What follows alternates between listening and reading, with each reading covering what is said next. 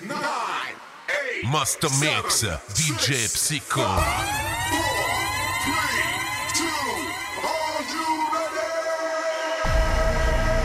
Hey there, you brutal motherfuckers. We are back again. Did you miss me? Mm, I guess you did. Let's get this party started and clap those hands.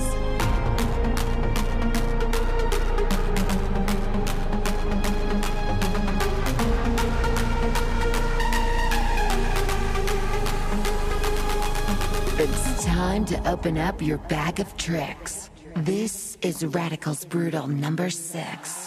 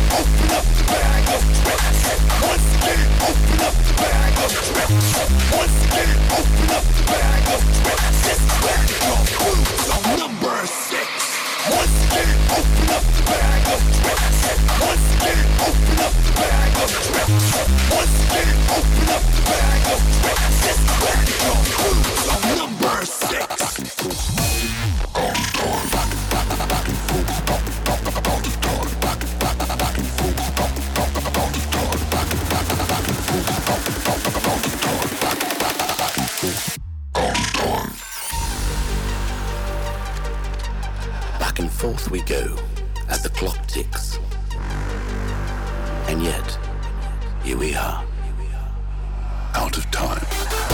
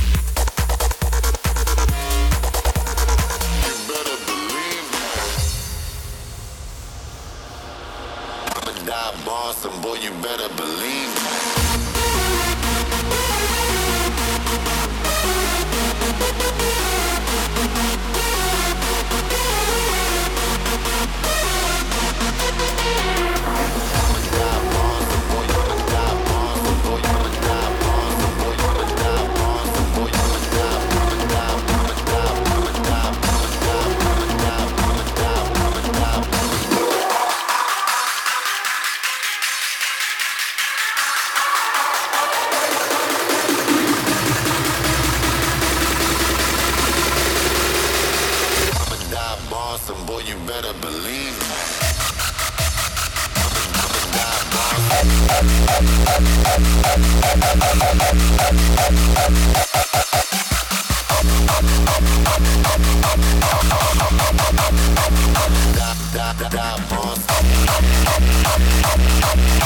moving,